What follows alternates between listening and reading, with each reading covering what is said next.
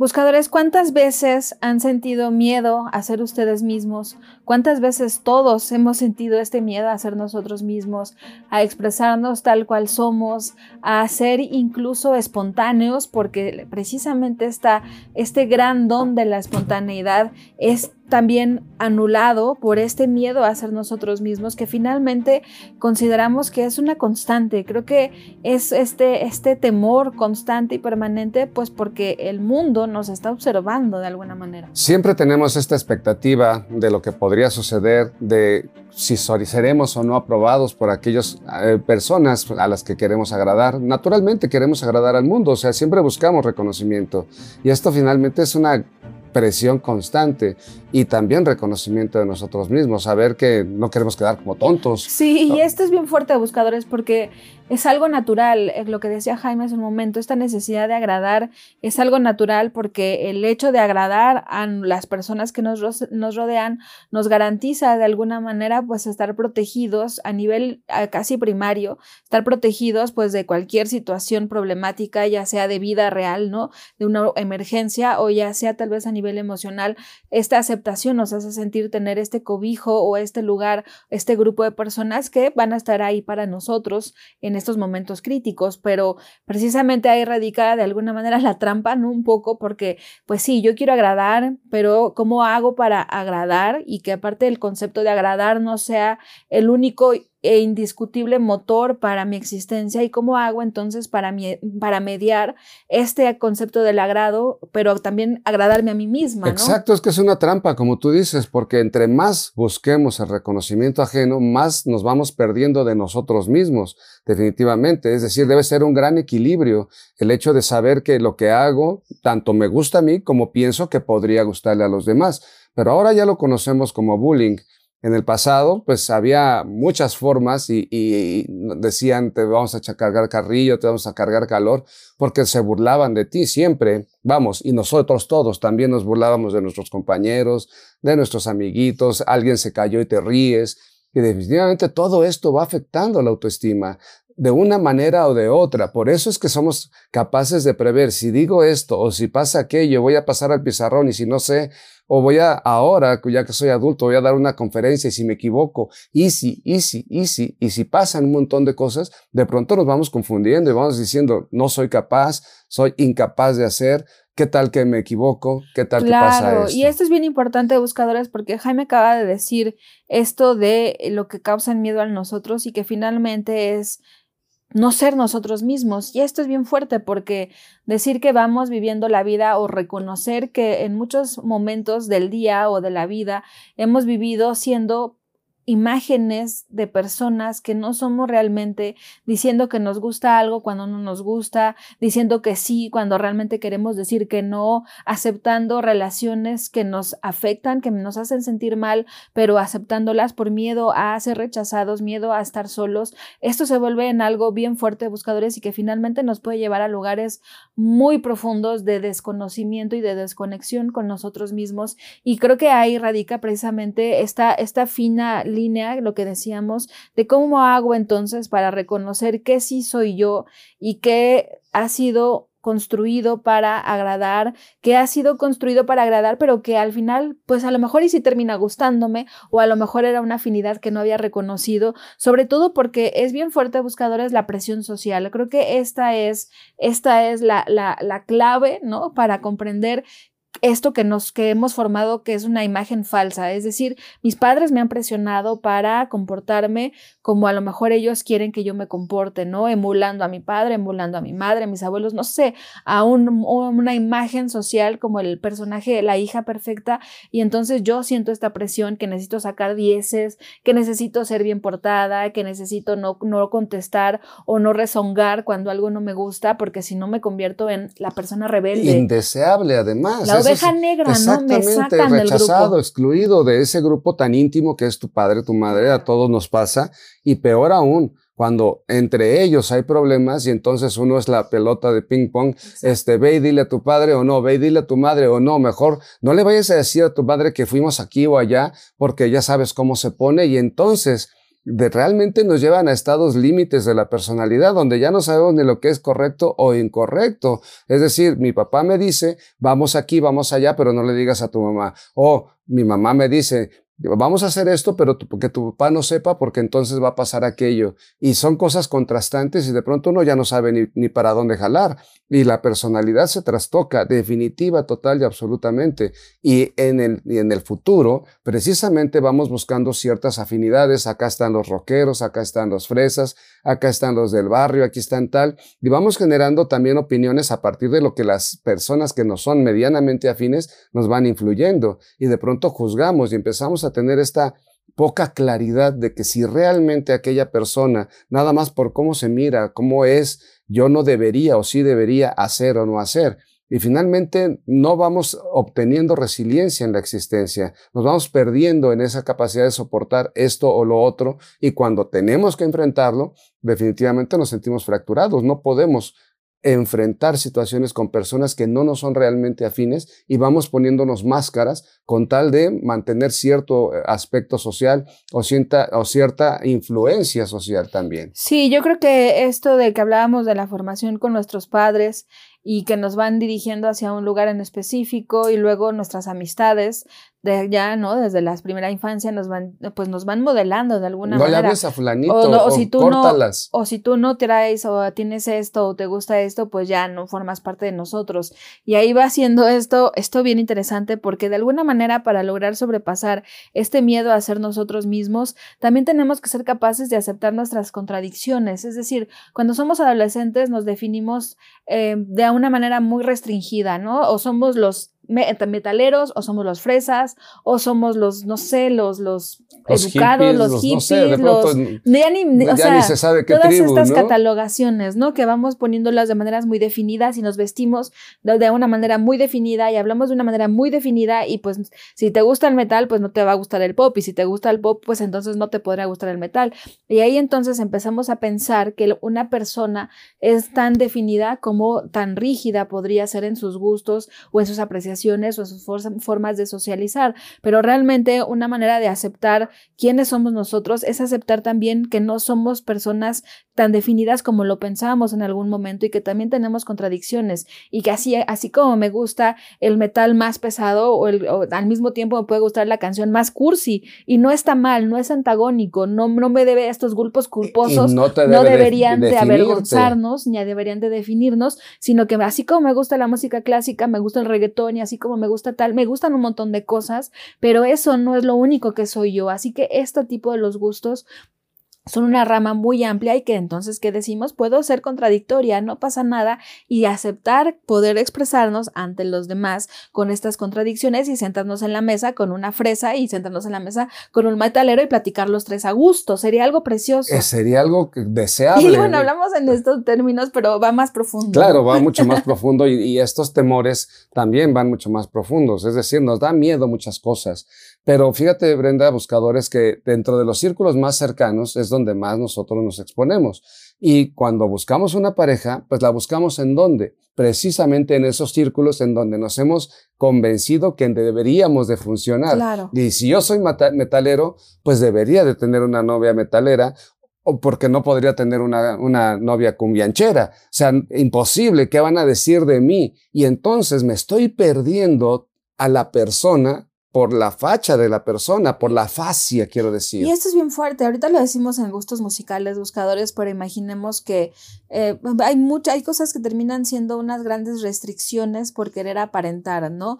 Hablando desde trabajo, es decir, yo no voy a andar con alguien que no es profesionista, pues porque qué van a pensar de mí, yo que tengo, no sé, imaginemos doctorado y soy catedrática de una super universidad, ¿cómo voy a tener una relación con alguien que no es universitario? Ahí, pues claramente entra una superficialidad porque no estamos observando la esencia misma de una persona. Una persona no solamente es lo que estudia o a lo que se dedica, la persona somos muchas cosas y precisamente ahí viene otro de los puntos buscadores que es desmitificar a los demás y no idealizarlos, porque un profesionista, un doctor puede ser súper nocivo, al, igual de nocivo que una persona que no ha estudiado nada. Es decir, eh, los estudios no definen a la persona y las incapacidades, incluso emocionales o físicas, tampoco definen a una persona. Así que tenemos que dejar de idealizar a los otros para que al mismo tiempo nos dejen de idealizar. Pensamos que el otro, por tener cierto estatus económico o cierta educación, ya es feliz, cosa que es absolutamente incorrecta. Pero esto es bien grave porque, pues al final las redes sociales y todos estos medios de comunicación, pues hacemos, nos hacemos, porque todos somos parte de esto, ¿no? Hacemos ver como la vida perfecta, como si nunca estuviéramos enfermos, como si nunca estuviéramos deprimidos, como si nunca estuviéramos enojados, todo el tiempo felices, casi como The Truman Show, ¿no? Todo perfecto y finalmente termina siendo escalofriante, así que creo que... Y toda una mentira. Y toda una mentira, así que creo que uno de los pasos es precisamente no idealizar a las personas, es decir, observarlas tal cual son. Ser objetivos. Ser objetivos y desmitificar a estos ídolos que de repente tenemos ahí como imágenes en los altares y que queremos llegar a esos lugares y entonces ¿qué hacemos? Por querer llegar a esos lugares de los otros, renunciamos a nuestra propia esencia. Exacto, se, se ve mucho personas que tienen mucho éxito económico, éxito financiero, éxito profesional y tal, y que de pronto se pasan, no sé, 30, 40 años de la vida en eso, y de pronto, ¿con quién me voy a vincular? Pues con personas que sean de mi mismo nivel, porque yo me esforcé para llegar ahí. Y esta mentira, porque al mismo tiempo quiero generar una familia con una persona que sea amable, que sea armoniosa, que sea... Y quizás la persona que me es afín en ese sentido, pues no tenga el mismo éxito que yo tuve o no tenga el mismo camino. Y finalmente ¿qué pasa? Nos quedamos solos y finalmente nos sentimos también excluidos y rechazados de aquello que nosotros tanto anhelamos tener. Y bien importante, exacto, esto que dice Jaime, digo, no significa que a lo mejor no encontremos una pareja con nuestros mismos estudios o la misma vocación, no, pero significa que así como vemos en este lugar, también podemos ver en otros campos y abrir nuestro panorama y reconocer que todos somos personas y que todos tenemos defectos y que todos tenemos potenciales y que todos tenemos virtudes. Pero por el otro lado, buscadores, creo que también para para, lograr vencer o lograr salir un poco de la trampa del miedo a ser nosotros mismos, conviene mucho cuestionar los vínculos que tenemos con las personas que nos rodean en este momento. Es decir, a veces tenemos amigos o nombramos a personas conocidas como amigos, pues porque me han tocado, porque son mis compañeros de trabajo, son circunstanciales. porque exacto, porque son circunstanciales y muy probablemente esos vínculos con esas personas a las que les decimos amigos no son realmente nuestros amigos porque el vínculo es circunstancial y superficial. Entonces valdría y si nos estamos eh, modificando nuestro ser porque esas personas que ni siquiera son realmente esenciales para nosotros, sino que son pura circunstancia, pues cómo voy a modificar mi naturaleza con tal de agradarle a ellos. Estaría ahí, vamos siendo objetivos y, y diciendo, bueno, si no le agrada mis gustos musicales, si no les agrada cómo me he visto, si no les agrada esto, bueno, pues no me importa realmente, ¿no? Lo respeto a ellos y que ellos me respeten, pues porque estas, estas relaciones no son profundas. Exacto. Y entonces, Lo vemos todo el tiempo en la infancia y en la adolescencia. Y entonces así vamos a ir discriminando la, el grupo de personas para sentir menos presión. No me, no, esta persona, este grupo de personas no me es tan importante, bueno, entonces no me modifico, solamente soy educada, amable y basta, ¿no? Pero después voy encontrando entonces a través de la discriminación cuáles sí son mis relaciones profundas y muy seguramente buscadores encontraremos que las relaciones verdaderamente profundas nos aceptan tal cual somos, o sea, eso es lo más bonito de todo, cuando encuentras que estas personas que seguramente no serán muchas y está bien también, estas personas sí te aceptan, si les dan risa tus chistes o tus contradicciones o tus absurdos, si les agradan y o a lo mejor también tienen puntos en contra, pero tienen comunicación afectiva y conectan. Creo que esto es bien importante. Sí, pero tenemos que irlo aprendiendo. Desafortunadamente, cuando somos adolescentes, pues no nos, no nos percatamos de todos esos, de, de estas particularidades que tú nos haces favor de decirnos. Realmente deberíamos de aprenderlo desde muy pequeños. Claro. Y quizás nos lo dicen nuestros padres, es que no, no debes de pensar esto porque a lo mejor no estamos en una buena situación económica, pero te estoy eh, eh, pues dando tu educación y a lo mejor no tienes la libreta más cara y la, y la, más bonita o la pluma más cara y la más bonita, pero tienes una pluma y una, y una libreta y te sirve para estudiar, pero nosotros sentimos esta presión social, como tú dices, de pronto nos pueden hacer bullying diciéndonos, mira nada más esta libreta fea que tienes o, o por qué no traes el, el, el objeto de moda, ¿no? Eh, me acuerdo, por ejemplo, en los ochentas, una Trapper Keeper, ¿no? Todo el mundo quería tener una Trapper Keeper porque pues era lo de moda, o los tenis de marca, o tal.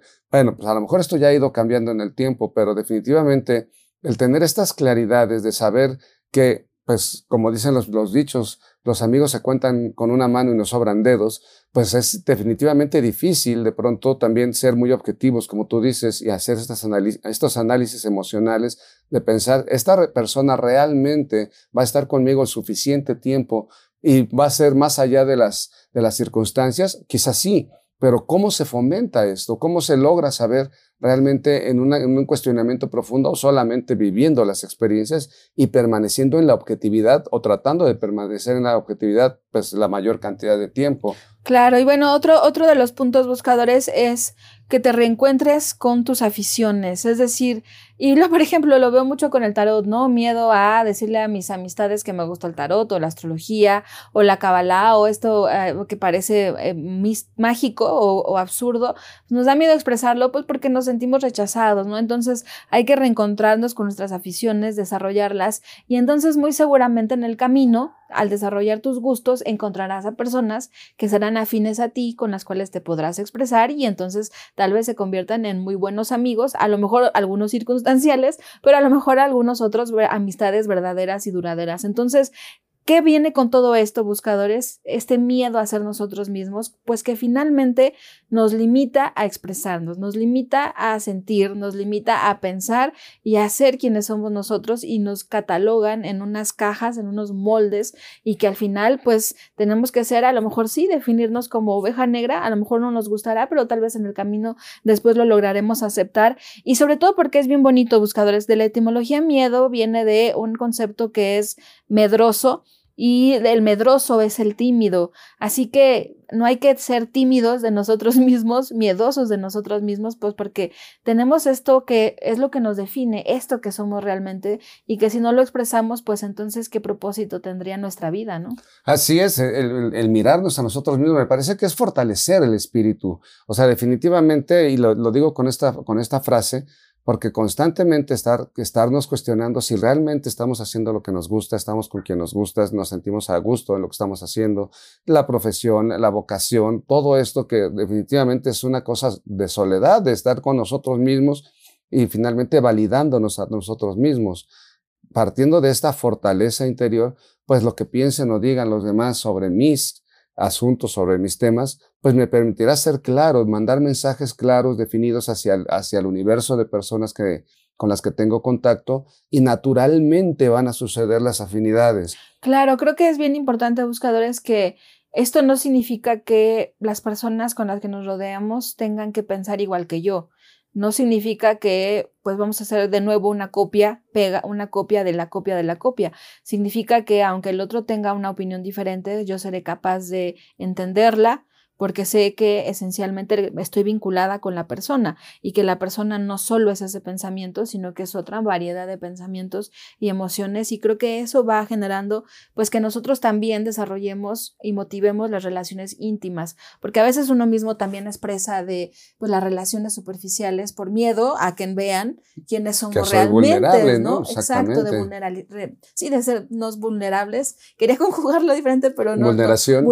No, vulnerabilidad Ah, exacto. Entonces, buscadores, bueno, para ello les quiero compartir una canción que a mí me hasta me termina dando risa porque me parece tan absurdo pero tan real, que es esta canción de Fobia que se llama Miedo y es miedo a todo, o sea, tengo miedo a salir, tengo miedo a encontrarte como aquella vez, tengo miedo a buscarte, tengo miedo a hablar, tengo miedo a besarte, porque no quiero que, pienses que soy tonto, no quiero que pienses que soy así de lo peor, es decir, me da miedo, me da miedo todo y finalmente me vuelvo una persona súper tímida y que finalmente me les digo que me da esta risa porque pues sí, realmente a veces los miedos que tenemos te resultan ser bien absurdos, ¿no? Miedo por lo que el otro pueda pensar de mí y esto nos limita. Entonces es miedo de fobia, mi recomendación y bueno, Jaime tiene otra. Sí, eh, fobia, eh, miedo también de Caifanes, pero ahorita me hiciste recordar otra canción que es muy conocida por todos nosotros, que es Paloma Negra. Ya me canso de llorar y no amanece y tengo, no sé si maldecirte o por ti rezar